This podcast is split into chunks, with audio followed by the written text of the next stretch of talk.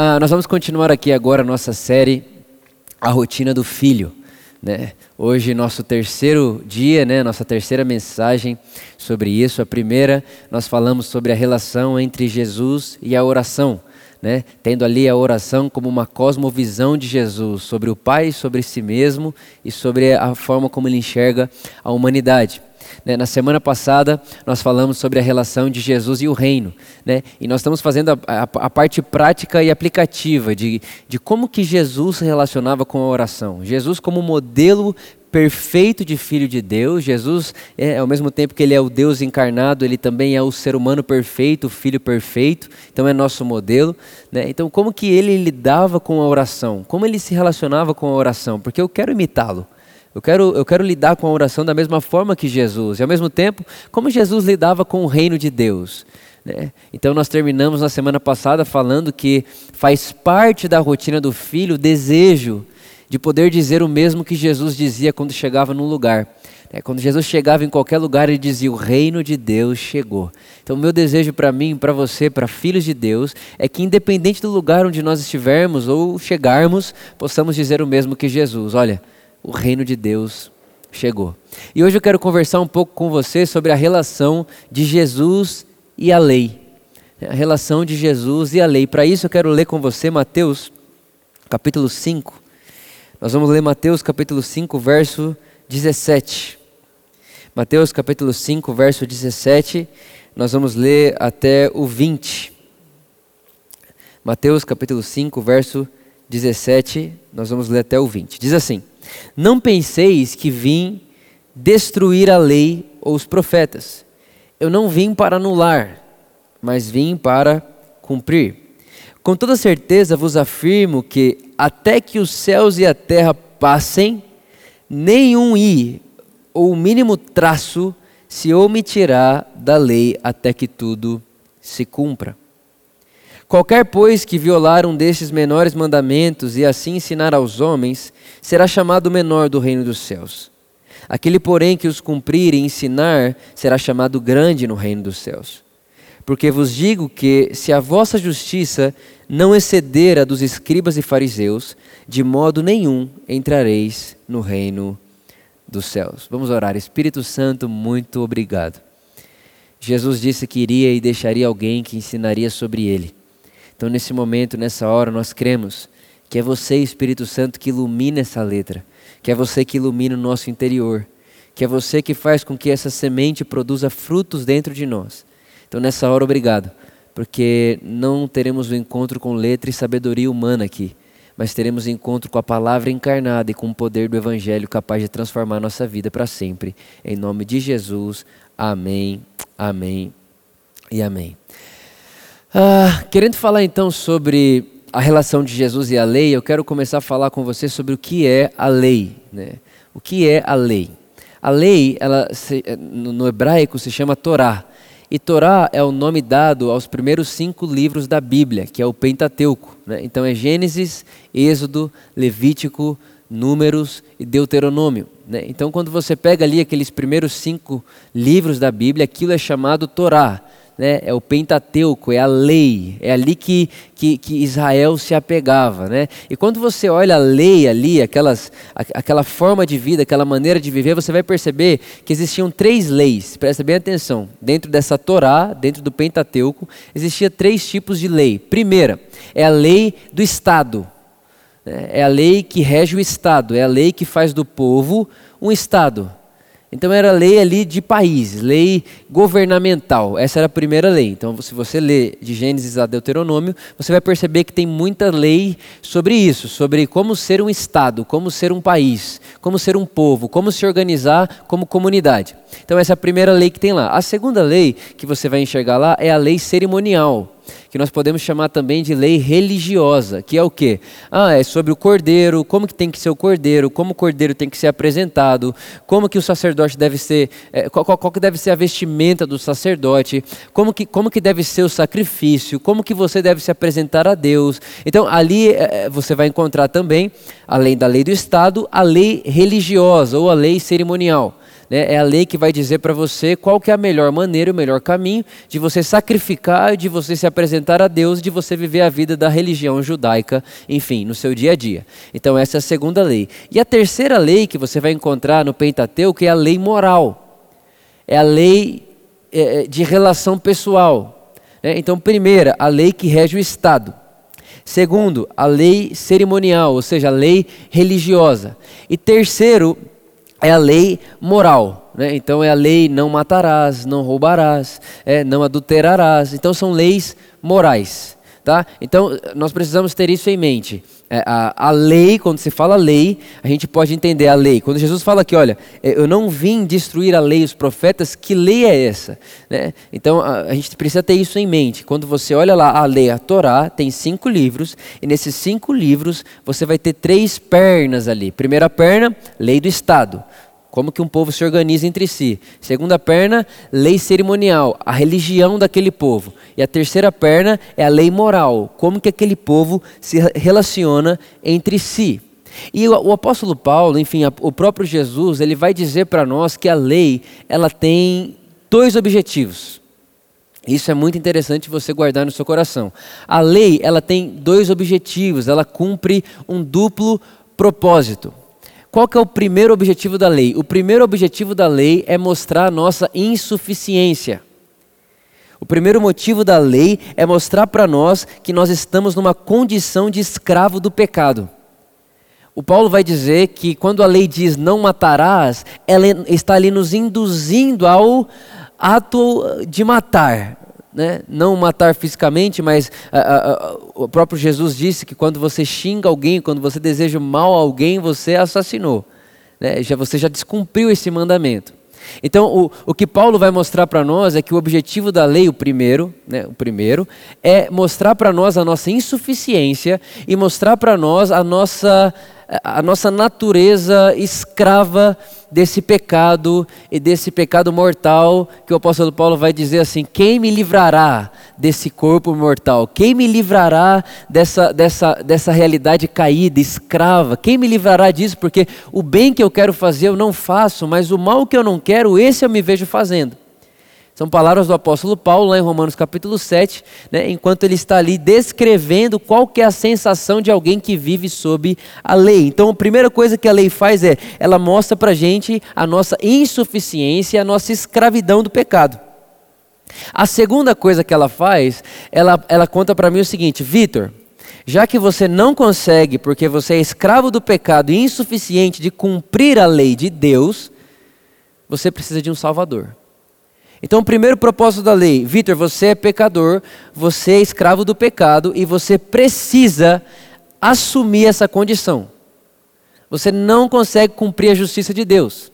Porque a lei, irmãos, ela reflete a somatória de todas as coisas, ela é o que? É a justiça de Deus. É Deus é justo né, e é a maneira como Deus vive e se porta.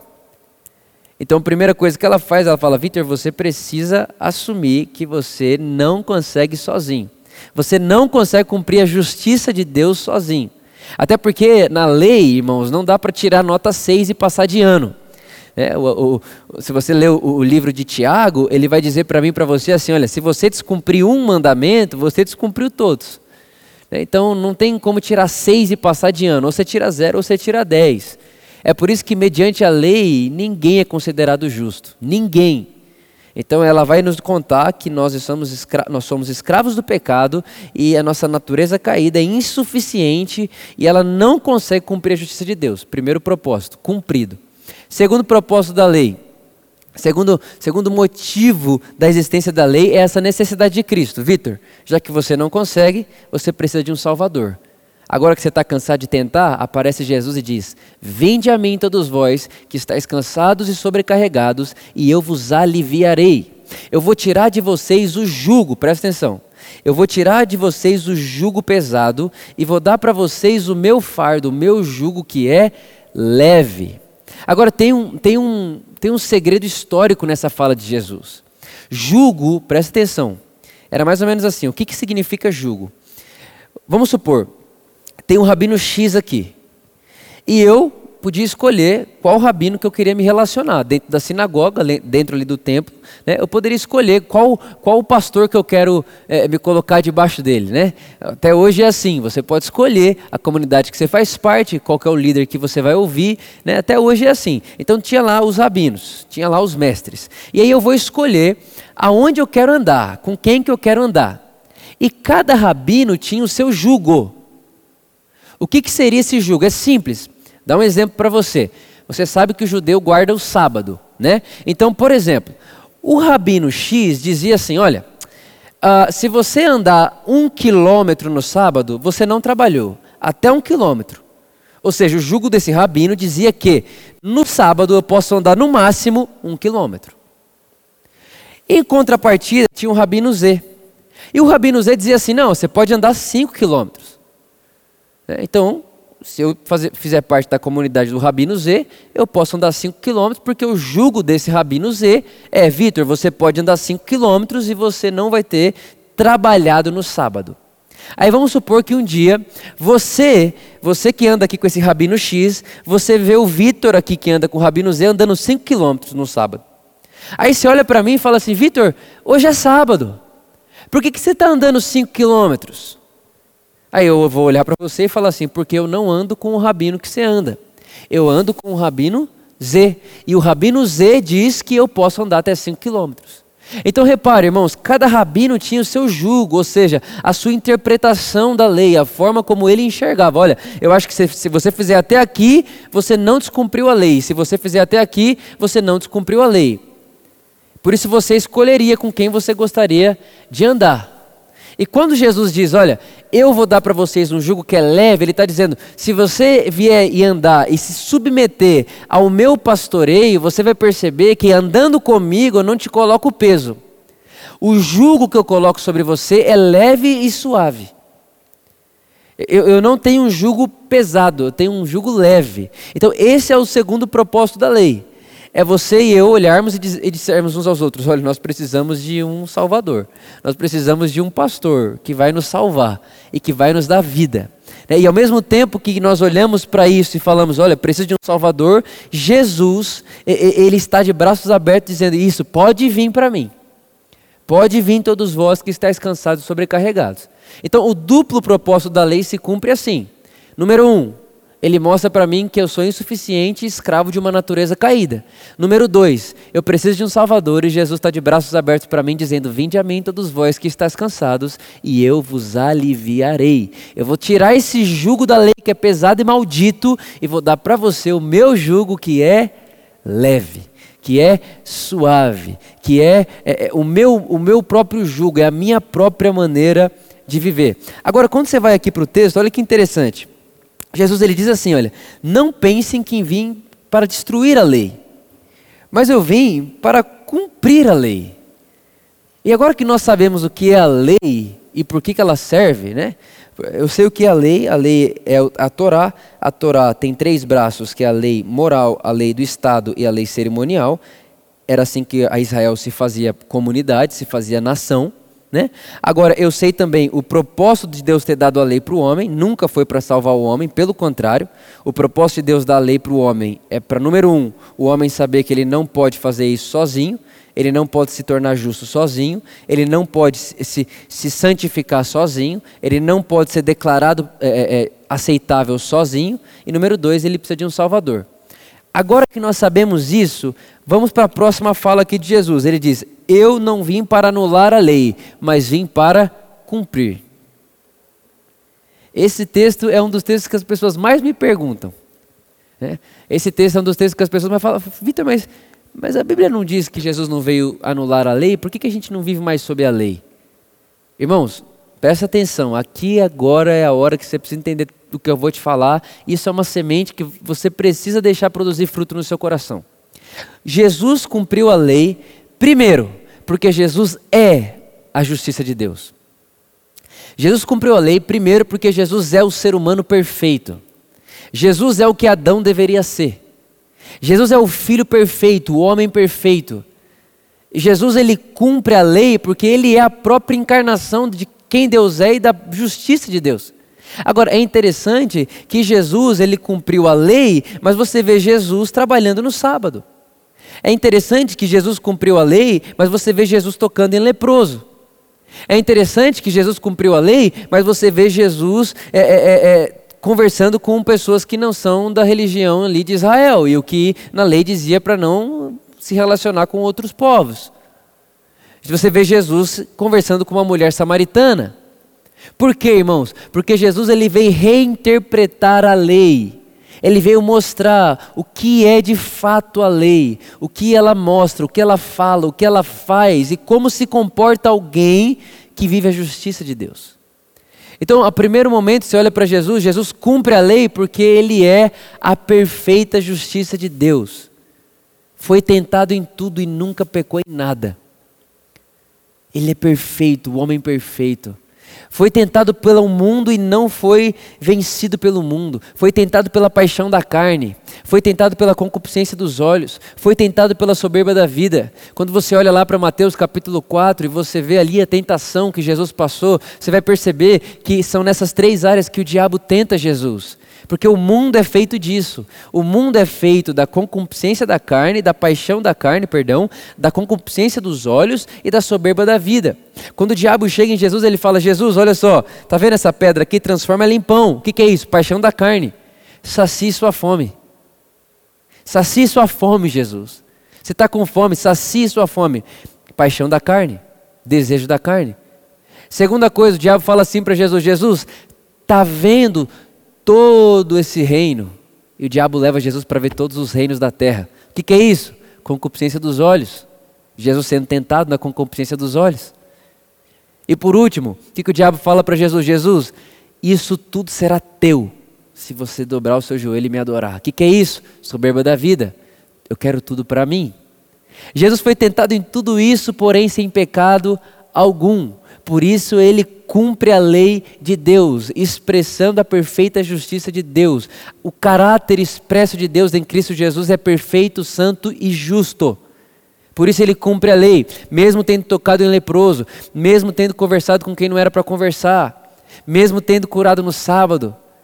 Jesus diz: gente, ei, não é o sábado, eu sou o sábado. Não é o dia, eu sou o dia.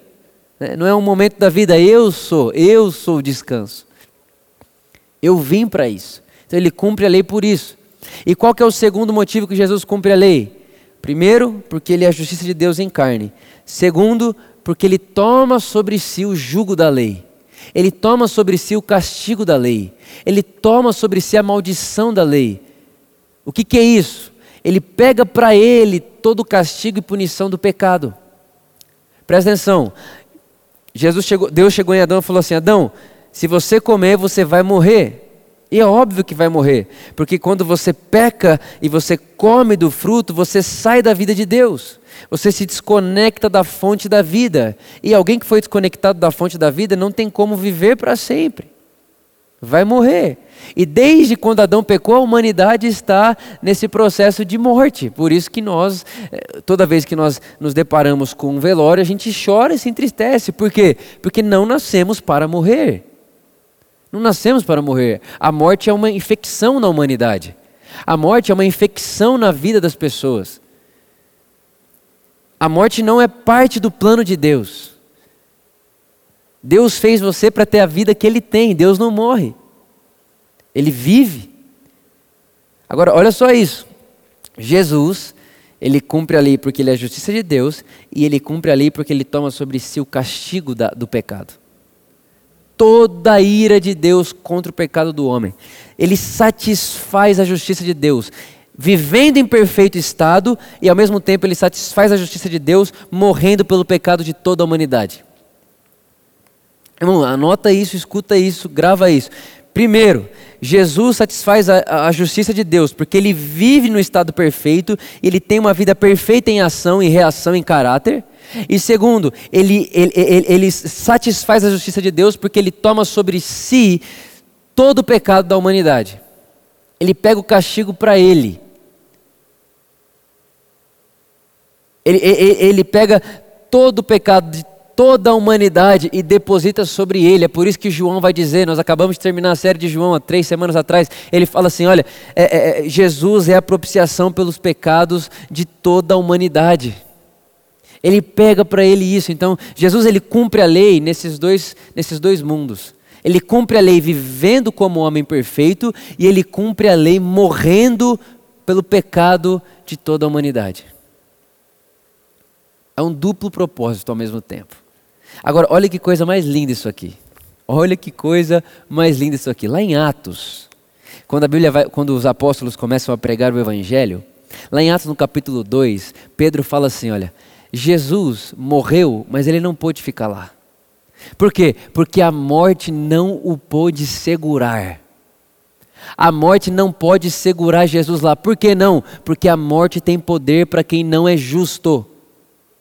A morte tem poder para quem peca. Jesus nunca pecou, a morte não tem poder sobre ele. É por isso que na cruz é Jesus quem se entrega. Ele diz: Pai, em Suas mãos eu entrego o meu espírito. Porque, irmãos, a morte não pode matar um homem perfeito em estado de justiça. É Jesus que se entrega, é Jesus que se dá. Agora, olha só que coisa mais linda. É por isso que no terceiro dia ele ressuscita ele ressuscita e ele vence a morte e ele quebra toda essa, é, essa, essa, essa prisão e essa escravidão que nós tínhamos, porque, irmãos, a verdade é que todo ser humano nasce com medo de morrer. O nosso medo é a morte. É morrer de fome, é morrer de, de, de um acidente, é morrer, enfim, de vírus, é morrer do corona, é, é morrer. A gente não quer morrer. Aí vem Jesus, morre, ressuscita, olha para mim, para você e fala assim: Eu te dou a vida eterna agora. Eu te dou a minha vida agora. Vitor, você pode nascer de novo e se você nasce do meu espírito, você não morre mais. O seu verdadeiro eu não morre mais. Dias atrás nós enterramos a minha avó. Ela morreu com, com o vírus. E quando eu estava com a minha família lá em, em volta do, do, do, do, do caixão dela, é, não se pode fazer velório, a gente foi né, colocar a, a minha avó então lá no, enfim, no, esqueci o nome, a gente foi colocar ela lá e eu fui dar uma palavra para a gente orar. E enquanto eu falava ali com os meus, com meus familiares, o Espírito Santo falou comigo e disse: Vitor, a morte, a morte do corpo, por muito tempo, foi vista como uma derrota uma perda. Mas para vocês, Vitor, vocês que creem na ressurreição, a morte é a última vitória. Porque depois da morte, irmãos, não há mais outro inimigo.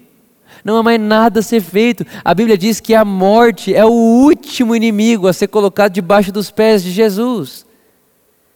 Ou seja, irmãos, quando nós entendemos que Jesus cumpre a lei de Deus, sendo homem perfeito, porque homem perfeito a morte não tem poder sobre ele, e ele pegou sobre si o castigo de toda a humanidade, que era da morte, e pegou para ele.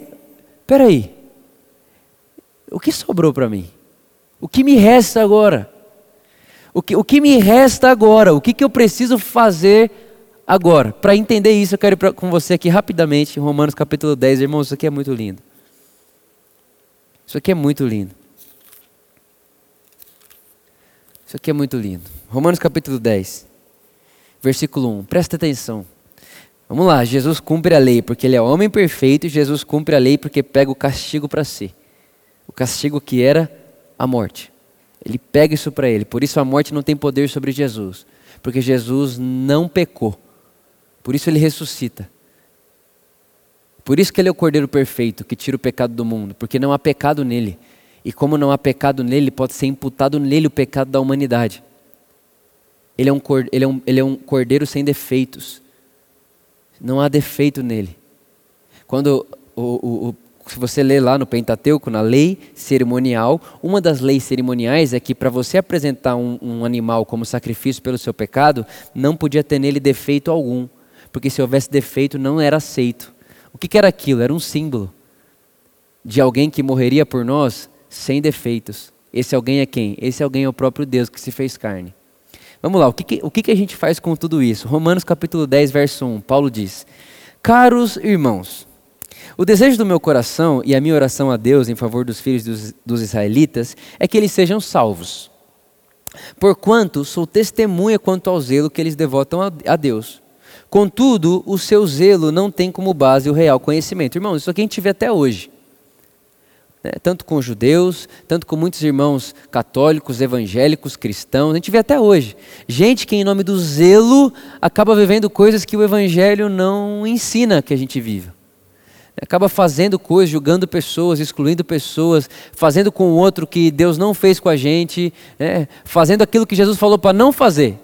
Não julgue, né? não taque pedra, né? não, não desconsidere o próximo, não se sinta maior do que o outro, não, não, não queira tirar o cisco do olho do seu irmão sem tirar a trave do seu. Então você vê muita gente fazendo o que Jesus falou para não fazer e são nossos irmãos. Mas por que, que eles fazem isso, Vitor? Porque eles têm zelo, mas é um zelo sem conhecimento. Conhecimento do que? Da Bíblia? Não, conhecimento do Evangelho conhecimento do Evangelho, do Cristo que se fez carne, do que significa Deus deixar, de ser, deixar, deixar toda a sua glória, Deus que não usurpou o ser igual a Deus ao que devia pegar-se, antes tomando forma de homem. Esse Evangelho.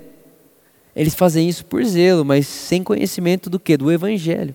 Olha só o versículo 3: Pois, não reconhecendo a justiça que vem de Deus, e buscando estabelecer a sua própria, não se submeteram à justiça de Deus. O que, que o Paulo está dizendo, irmãos? Olha só que coisa linda. Ele está falando assim, ó. Como eles não conseguem ver que a maneira de Deus fazer justiça é enviando Jesus, a maneira de Deus fazer justiça e justificar o homem é enviando Jesus, que Deus é justo e Ele é tão justo que quem se aproxima dele não é condenado, mas justificado. Como eles não entendem que a maneira de Deus fazer justiça na terra é se tornando homem e colocando toda a dívida humana sobre si mesmo, como eles não conseguem crer nisso, porque é muito bom para ser verdade, como, é, porque eles não conseguem crer que Deus teve essa ideia, né? porque eles não conseguem crer que Deus fez dessa forma, porque aprove a Ele fazer e agradou a Ele fazer isso antes da fundação do mundo onde o Cordeiro estava morto, porque eles não entendem isso, eles ficam buscando a sua própria justiça. Então o que, que ele está dizendo? O que, que Paulo está falando? Olha, gente, a, a, a, eles não conhecem aquilo que Deus fez em Cristo, que é a justiça dele. Eles não conhecem, e porque eles não conhecem, eles continuam tentando estabelecer a sua própria lei mediante o quê? Mediante a lei. Mas alguém vai dizer, Vitor, mas Jesus disse que a lei não foi cancelada. Jesus disse que veio para cumprir a lei. Calma. Olha o próximo verso, verso 4. Porque o fim da lei é Cristo. O fim da lei é Cristo. Irmão, é nítido. O fim da lei é Cristo. Por que, que Jesus é o fim da lei? Porque ele cumpre ela. Ele cumpre ela. E quando, presta atenção, quando Jesus se faz carne e vem viver na terra, ele está fazendo ali uma, uma obra substitutiva de toda a humanidade. Eu, Vitor, cumpri a lei em Jesus. Enquanto Jesus cumpriu, Vitor cumpriu. Porque quando Jesus morreu, Vitor morreu.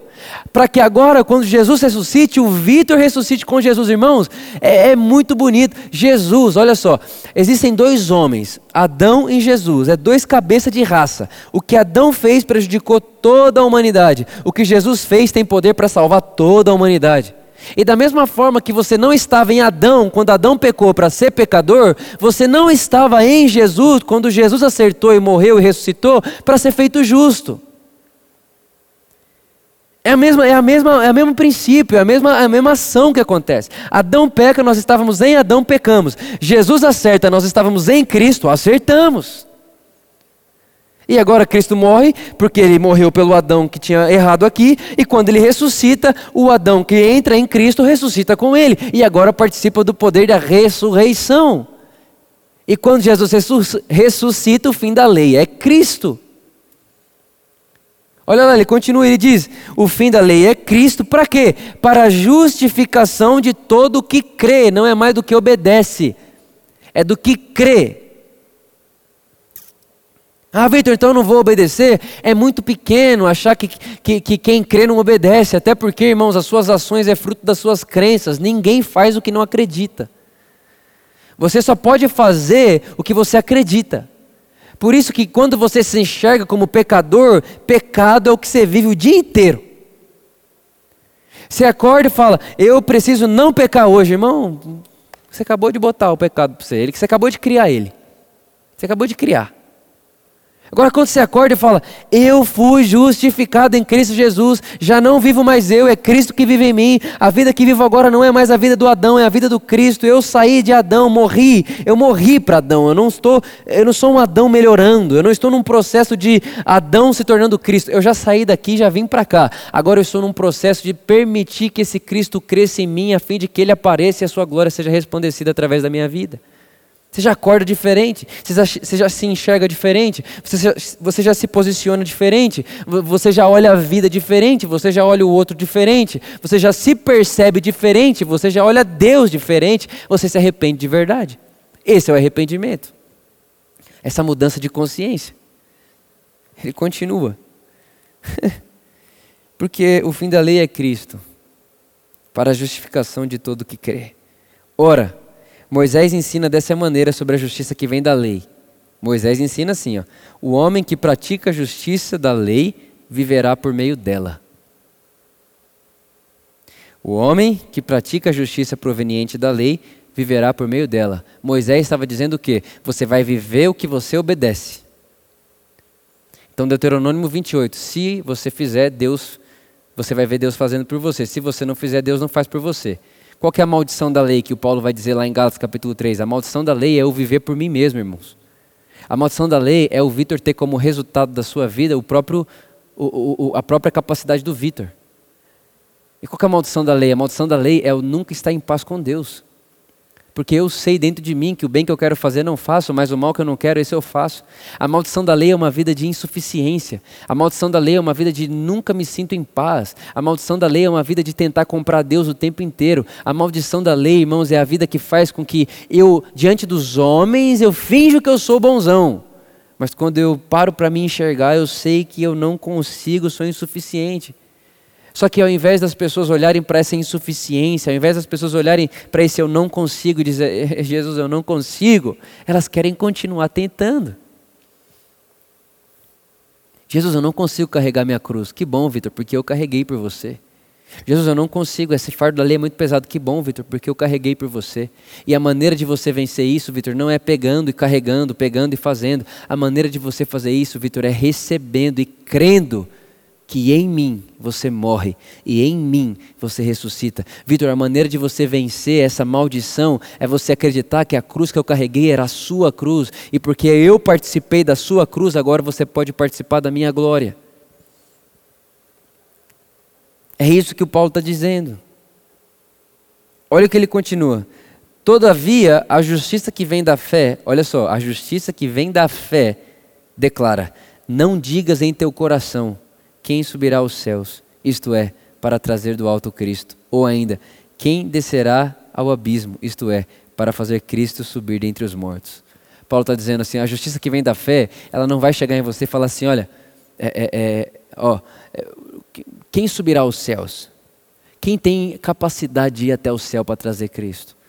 Vitor, você tem que fazer alguma coisa, você tem que trazer Jesus para a terra. Ou senão, Vitor, você tem que fazer alguma coisa, você tem que mudar a sua vida, você tem que fazer, você tem que fazer, você tem que fazer. O Paulo está dizendo, a, a, justiça pela fé não diz isso. Mas o que ela diz? Olha o, que a, olha o que a justiça pela fé diz. A palavra está bem próxima de ti, na tua boca e no teu coração.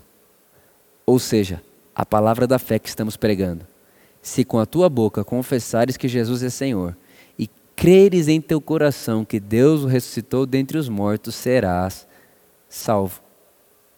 Porque com o coração se crê para a justiça e com a boca se faz confissão para a salvação.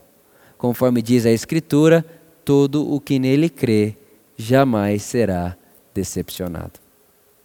Portanto, não há distinção entre judeus e gentios pois o mesmo Senhor é Senhor de todos e abençoa ricamente todos os que o invocam.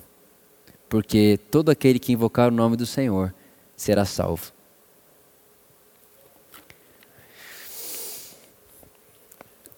Qual que deve ser a nossa relação com a lei? Como que nós, como filhos de Deus, devemos se relacionar com ela? Primeiro, sabemos que o que ela produz é essa sensação de insuficiência do Vitor. Porque o Vitor não pode cumprir ela porque ela de declara a justiça de Deus e o Vitor não tem natureza para isso, porque o Vitor estava em Adão quando Adão pecou. Segundo, ela me convida a me dar, ela me convida a se entregar, ela me convida a deixar de tentar por mim mesmo, ela convi me convida a abrir mão do meu ego e da minha ganância de ser o meu próprio salvador e dizer: eu abro mão de tentar me salvar sozinho, Jesus, eu preciso de você. E quando você diz Jesus, eu preciso de você, ele vai dizer para você isso: vinde a mim, todos vós que estáis cansados e sobrecarregados, e eu vos aliviarei. E eu vou dar meu jugo para vocês. Eu vou dar meu jugo para vocês. E aí você sabe que quando Jesus ele vive, ele cumpre a lei por ser o homem perfeito e ao mesmo tempo ele cumpre a lei por pegar todo o pecado da humanidade, toda a consequência de pecado da humanidade e depositar sobre ele. E aí o Paulo vai dizer que por causa disso o fim da lei é Cristo. E você sabe então que você não vive mais sob a lei e você não vive mais sobre os parâmetros da lei. Você vive agora sobre esse jugo desse, desse seu novo mentor, desse seu novo mestre, que nós chamamos Jesus Cristo. E o jugo desse mentor, desse mestre, do nosso pastor, do amado da nossa alma, o jugo que ele põe para mim e para você é simples. É leve. Sabe qual é? Ele olha assim para mim e para você e fala assim: Vitor, sabe o que você vai fazer? Você vai amar como eu te amo. Pronto. Ele satisfaz a justiça de Deus sendo o homem perfeito. Ele satisfaz a justiça de Deus se tornando o nosso pagamento. Ele termina com o nosso débito. E ele pega para ele esse jugo pesado da lei, que era o merecimento da morte, e dá para nós agora o jugo da vida. Qual é o jugo da vida? O amor. Então ele nos devolve a vida, porque ele nos ensina a amar. Irmãos, não existe vida fora do amor, não existe vida fora da, da, da, da sensação de amar e se sentir amado. Esse é o propósito da existência. Nós vivemos para amar e ser amado. É por isso que existimos. É por isso que a linguagem universal não é inglês. A linguagem universal, irmãos, é o amor. Todo mundo sabe que amar e ser amado faz parte da essência do ser do ser humano. Então o que eu quero dizer para você hoje é: o fim da lei é Cristo, porque ele cumpre a lei como homem perfeito, ele cumpre a lei carregando sobre si o castigo do pecado do, da humanidade, e ao mesmo tempo que ele cumpre a lei, nós estávamos nele cumprindo com ele, e ao mesmo tempo que ele morre, nós estávamos morrendo com ele, e graças a Deus por isso, porque quando ele ressuscita, nós ressuscitamos com ele. E agora nós podemos responder, como o apóstolo Paulo dizia, né, quando, ele fez a, a, quando ele se questionou: quem me livrará desse corpo da morte? Porque o bem que eu quero fazer eu não faço, e o mal que eu não quero esse eu faço. Quem vai me livrar disso? E ele mesmo responde, e nós podemos responder da mesma forma: graças a Deus por Jesus Cristo, que cumpre a lei no meu lugar, satisfaz o desejo e a ira da lei no meu lugar e me dá agora o lugar da sua ressurreição, onde eu posso experimentar do seu jugo, que é ame como eu vos amei. É isso que eu tenho no meu coração para compartilhar com você hoje. Que a sua rotina seja essa rotina onde o jugo da lei foi depositado em Cristo e o jugo dele, que é leve, que é suave, está sobre mim e sobre você. Nós não seguimos outros rabinos, nós seguimos Jesus. Jesus é o nosso mestre. E Jesus disse que basta ao discípulo ser como mestre. E eu queria terminar hoje com você uh, com uma música. Uma música que eu considero talvez a minha música preferida no universo. Uma música que marcou minha vida, marcou a nossa igreja e que eu acho que vai refletir e vai mostrar para você muito do, daquilo que nós acabamos de falar. A suficiência de Jesus, né, o Criador que se fez homem, a majestade que serve a fenda na rocha que ele abre e agora nós podemos entrar porque ele fez um caminho para que entrássemos. Onde era impossível nós irmos porque nós não conseguimos cumprir a justiça de Deus. E nos assentou em Cristo Jesus nas regiões celestiais. Ao lado do Pai. E por causa disso, nós não queremos cantar mais nada, a não ser a obra consumada de Jesus. Porque definitivamente, unicamente, exclusivamente Jesus é suficiente. Que graça, paz, amor e favor se multiplique na sua vida e na sua casa. Amém.